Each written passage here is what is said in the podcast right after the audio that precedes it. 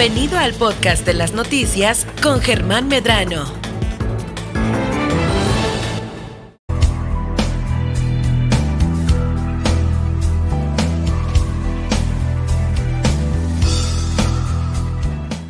Y ya estamos como cada semana con Jacqueline Valenzuela, quien es la directora de CERCA, el Centro de Energía Renovable y Calidad Ambiental, eh, Asociación Civil, aquí en el estudio de Milet Noticias, Baja California Sur. ¿Cómo estás, Jacqueline? ¿Qué tal? ¿Cómo va tu semana? Hola, muy bien, gracias. Eh, pues como cada semana, viendo el comportamiento ahora del estado del tiempo, ya todos los días nos ocupa esa parte. y, bueno, precisamente también dar las gracias a a personas que nos han llamado también para ser parte de nuestra red de monitoreo y los dispositivos que compone, pues gracias a que nos escuchan también en, en estos medios. Entonces aprovecho la ocasión para agradecer a las personas que cada vez están integrando más de manera activa para poder tener más información sobre las condiciones generales de la calidad ambiental en sí, hay cada vez más preocupación de todos nosotros para ver ¿y qué onda cómo estará el día de hoy no eh, pues es un ejercicio que, ¿te acuerdas cuando inició en Ciudad de México esto, no? Que caían los pajaritos muertos ahí en Ciudad de México por la contaminación excesiva que se tenía y a partir de ahí ya se, fue, un ejemplo tan importante que, eh, pues ahorita, al día de hoy, ya aquí estamos preguntando cómo está la calidad del viento, ¿no? Así es, y sobre todo decirle a la población que todo esto lo informamos en términos preventivos porque me, llama la atención, nosotros que somos estudiosos del tema y damos el seguimiento, es que en lugares como en la Ciudad de México, además de monitorear la calidad del aire, las condiciones meteorológicas y los parámetros, también ya se avanza en estudios en población. Entonces, tenemos estudios que se han hecho en la población y en donde se ha demostrado, por ejemplo, la presencia de metales pesados en cerebros. Entonces, digamos que primero necesitamos sentar las bases técnicas que tienen que ver con la parte ambiental, para posteriormente entonces sí empezar a relacionar su incidencia eh, tanto y todo, en la población y en los ecosistemas. Pero bueno, es solo un ejemplo de, de lo mucho que, podemos hablar aquí. Sí, claro. Oye, Jacqueline, pues bueno, mira, estábamos la semana pasada comentando el tema de que ya finalmente está en línea, en línea el Plan Estatal de Desarrollo 2021-2027 y claro, el tema ambiental es muy importante. Eh, ha habido una propuesta de ustedes, más bien, ustedes eh, hicieron también ahí su, su, propuesta para que fuera incluida en el plan. Eh, no sé si ya ustedes le, dieron esta primer revisada a ver qué tanto se incluyó ahí sobre los señalamientos, las recomendaciones que el Centro de Energía Renovable y Calidad Ambiental hiciera en su momento a pues, eh, las instancias correspondientes para que se conformara este plan estatal de desarrollo. Así es. Pues mira, qué bueno que nos das esta oportunidad de tocar este tema. Desde ahorita te reitero que no puedo ser muy objetiva porque afortunadamente varias de nuestras propuestas se incluyeron. Entonces, mi análisis no puede ser muy objetivo porque yo voy a decir que están bien, pero bueno, me voy a eh, limitar sobre todo a la parte que habla de energías renovables. Esa parte para nosotros es, es crucial, es muy importante. Hemos insistido con diversas administraciones la importancia de la vocación para energías renovables que tiene el Estado. Entonces, aquí en el Plan Estatal de Desarrollo se están tomando en cuenta. De hecho, en el eje 4, el punto 9 es eh, dedicado a las energías alternativas y para nosotros eso es muy importante porque al, al máximo documento rector se lleva esta política pública. Entonces, creemos que primero es factible, segundo es realizable, ahora tercero ya lo tenemos en un instrumento. ¿Qué, diría yo que falta? Exacto, ¿qué diría yo que falta?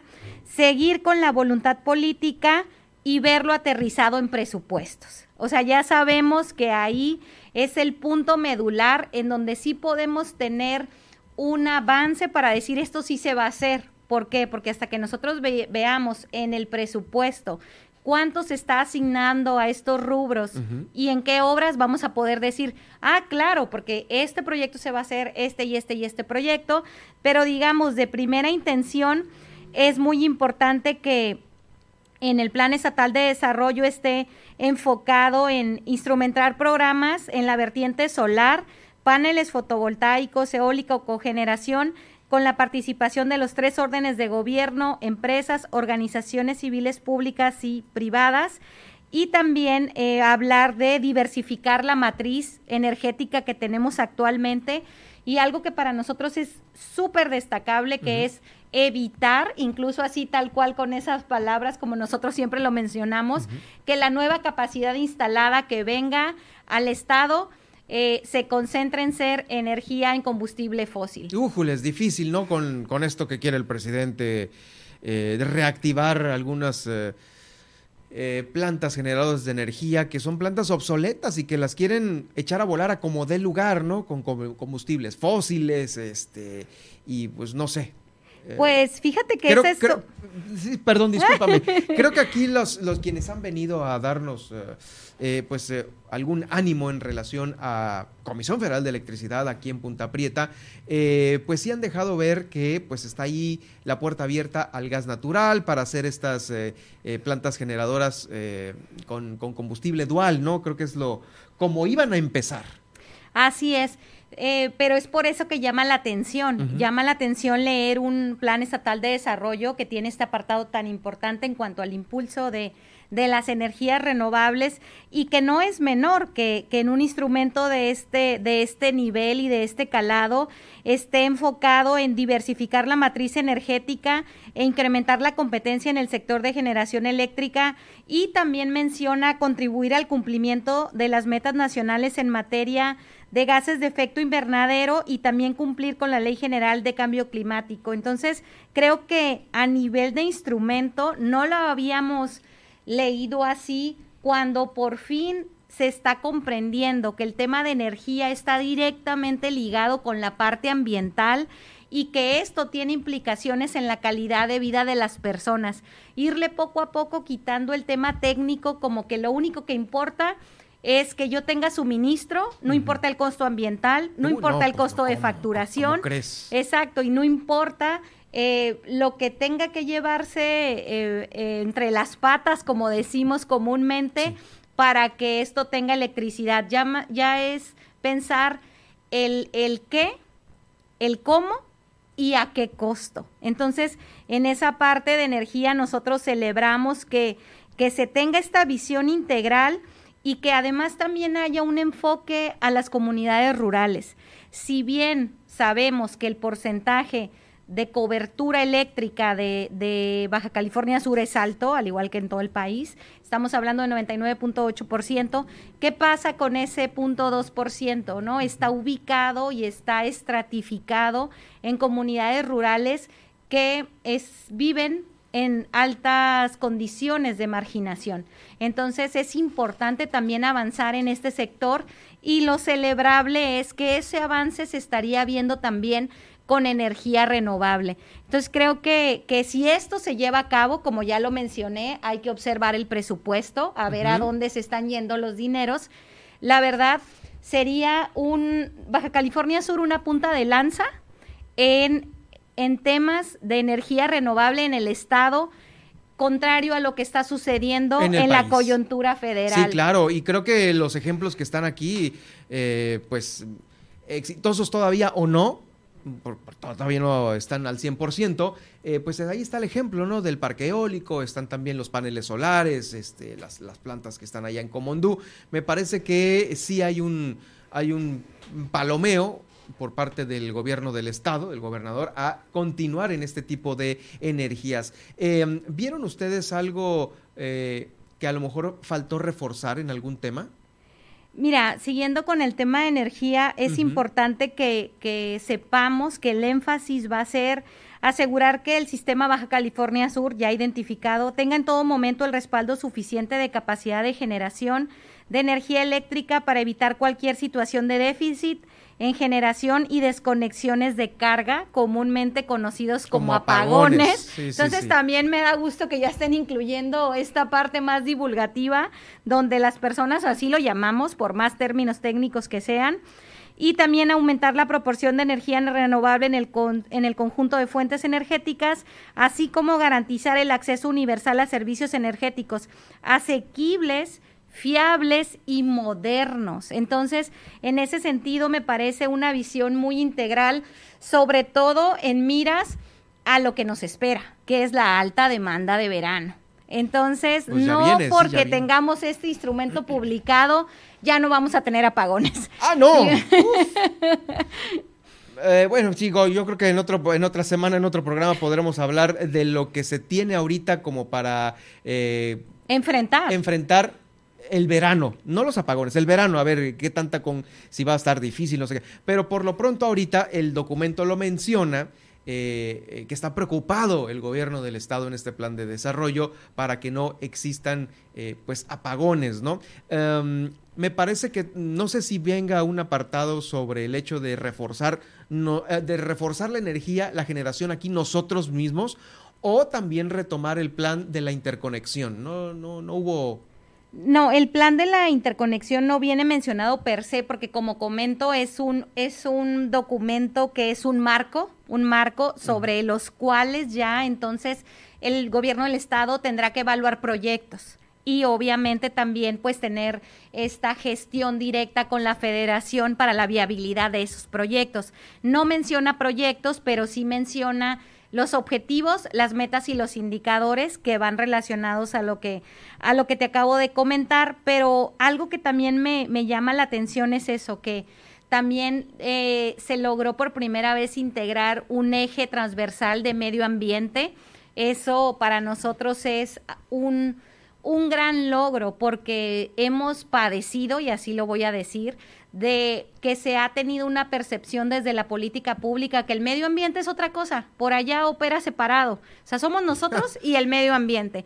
Cuando nosotros que estamos en este sector sabemos que pues el medio ambiente da la posibilidad de la vida. O sea, sin medio ambiente y un entorno sano no existimos. No. Punto y se acabó. Entonces, en ese sentido creo que vamos también avanzando en esa parte y se tocan temas tan importantes para nosotros como el tema de calidad del aire.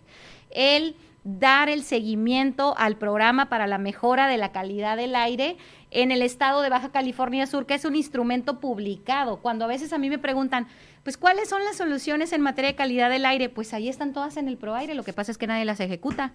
Entonces, esa y parte... en el plan ya vienen consideradas. En el plan ya vienen consideradas, exactamente. Entonces, mira, simplemente desde nuestra perspectiva y a los temas que nosotros nos abo- abocamos, si todo lo que te acabo de mencionar Sí. se cumple, pues Baja California Sur vamos a ser un ejemplo mundial en temas de conservación y en tema de equilibrio de los ecosistemas y esto lo llegamos a cumplir. ¿Cuáles son las dependencias o la principal dependencia a la cual hay que estarle, híjoles, correteándola para que se cumpla?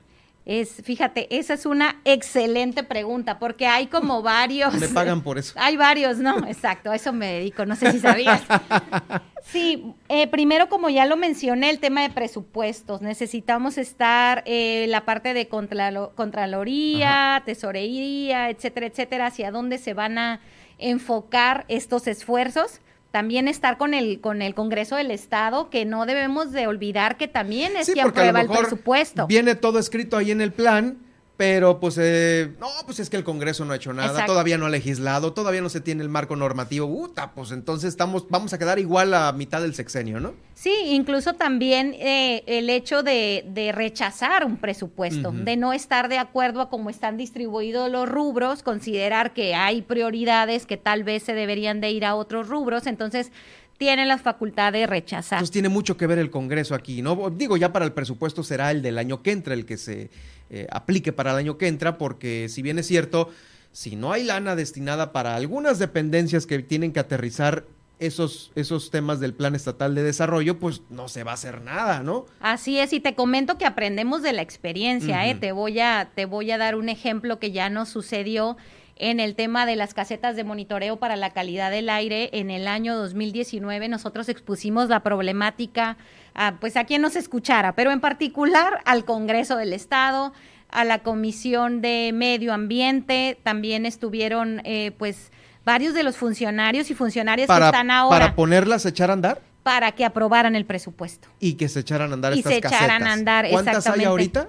Ahorita casetas normativas no tenemos ninguna. Bueno, entonces. Entonces, ahí va la anécdota. ahí va. Entonces, eh, en ese momento, estos diputados y diputadas estuvieron muy sensibilizados y acordaron, en, pues hicieron un punto de acuerdo en donde se aprobara presupuesto para por lo menos alguna caseta de monitoreo. Se aprobó una. Nosotros festejamos hasta más no poder, notas de prensa, etcétera, etcétera.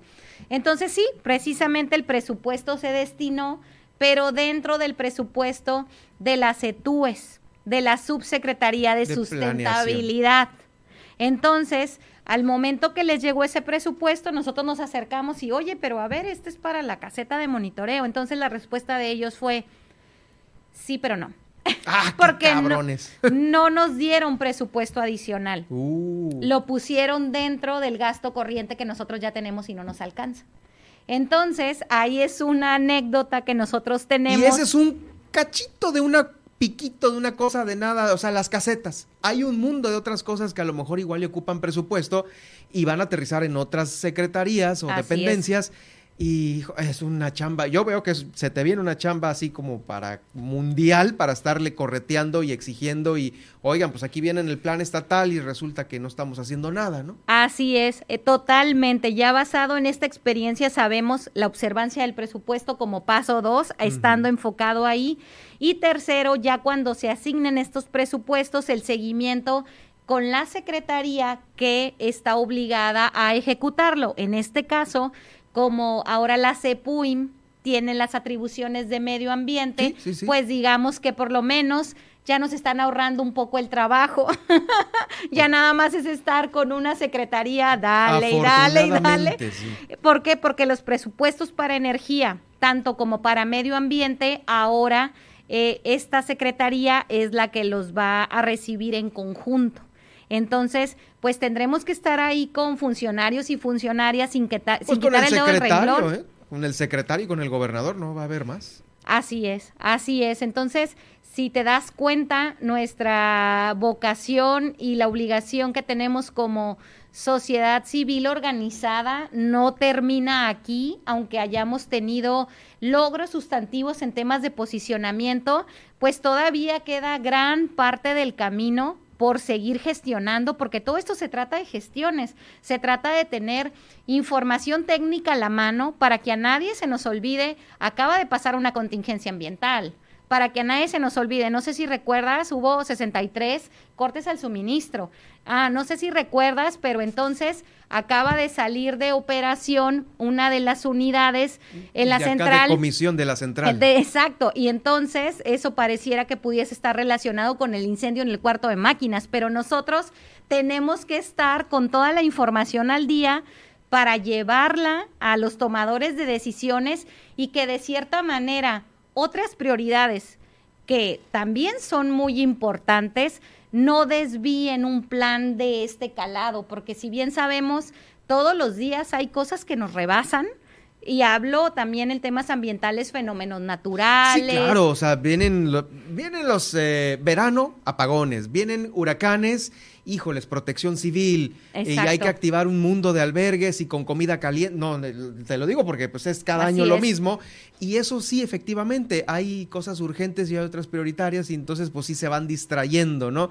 Eh, me parece que aquí la agenda tiene que irse acomodando pues ahorita antes de que lleguen los huracanes hay que eh, pisarle los talones o después ya en la en octubre, noviembre, diciembre, enero ya es otro tema, o sea, Sí, nosotros ya tenemos identificado nuestro trabajo estacional. En el invierno las contingencias ambientales. sí. En el verano los apagones. Y entonces ya tenemos como un tiempo que es el otoño, ahí con un poquito más de, de tiempo para observar cuáles podrían ser las, las acciones de mitigación que se podrían llevar a cabo. Otra cosa que quiero resaltar que contiene el plan es un gran trabajo enfocado en el tema de residuos sólidos. También ahí pues nosotros estaríamos fuertemente apoyando porque ya ahora vemos que se está convirtiendo en una fuente importante de contaminación del aire, sumándose a las dos que ya tenemos. Entonces, esa parte también... Viene contemplada que va a ir más aterrizada a los ayuntamientos, ¿no? Sí, viene contemplada que va a ir aterrizada a los ayuntamientos desde la parte de la gestión hasta también la parte de educación ambiental. O sea, también ayer hablaba en una reunión con una colega precisamente de eso. Todo el mundo quiere educación ambiental, pero nadie quiere pagarla.